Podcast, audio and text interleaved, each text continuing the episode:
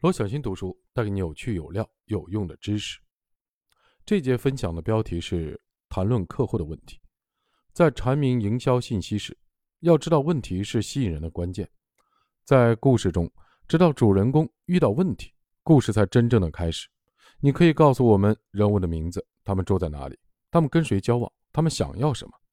但是，直到对人物提出挑战的问题出现之前，观众一直都在纳闷。哎，故事什么时候才会开始啊？那么放在企业身上呢？这意味着，直到你开始谈论你的产品和品牌如何为某人解决问题之前，他都不会感兴趣。问题是吸引人的关键。直到讲故事的人讲到主人公面临的挑战，观众才会坐下来认真的聆听。想想看，直到我们发现杰森·伯恩根本不知道自己是谁，电影才变得有趣起来。如果弗洛德·巴金斯把魔戒扔进了小厨房的垃圾桶就能毁掉它，那么就不会有故事了。整个的故事都是关于主人公如何解决冲突的。为什么？因为冲突是观众关注的焦点。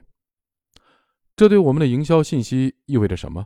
这意味着我们必须一直谈论客户的问题，否则他们就不会对我们的产品感兴趣。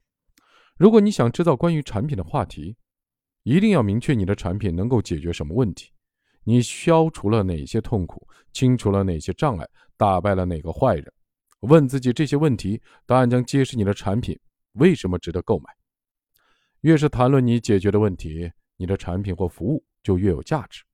遗憾的是，在阐明信息时，大多数的专业人士都会讲述他们的故事，他们谈论他们的祖父是如何创办公司的，他们干这一行有多久了。但是这些都是废话。任何的专业人士谈论的第一件事，都应该是他们或他们的产品能够解决什么问题。在谈论这个问题之前，人们都在怀疑是不是应该听他们说话。你解决了什么问题？你所在的公司部门解决了什么问题？你的产品解决了什么问题？明确这些问题以后，人们才开始聆听。今天的提示：在阐明营销信息时，明确。你能够解决的问题，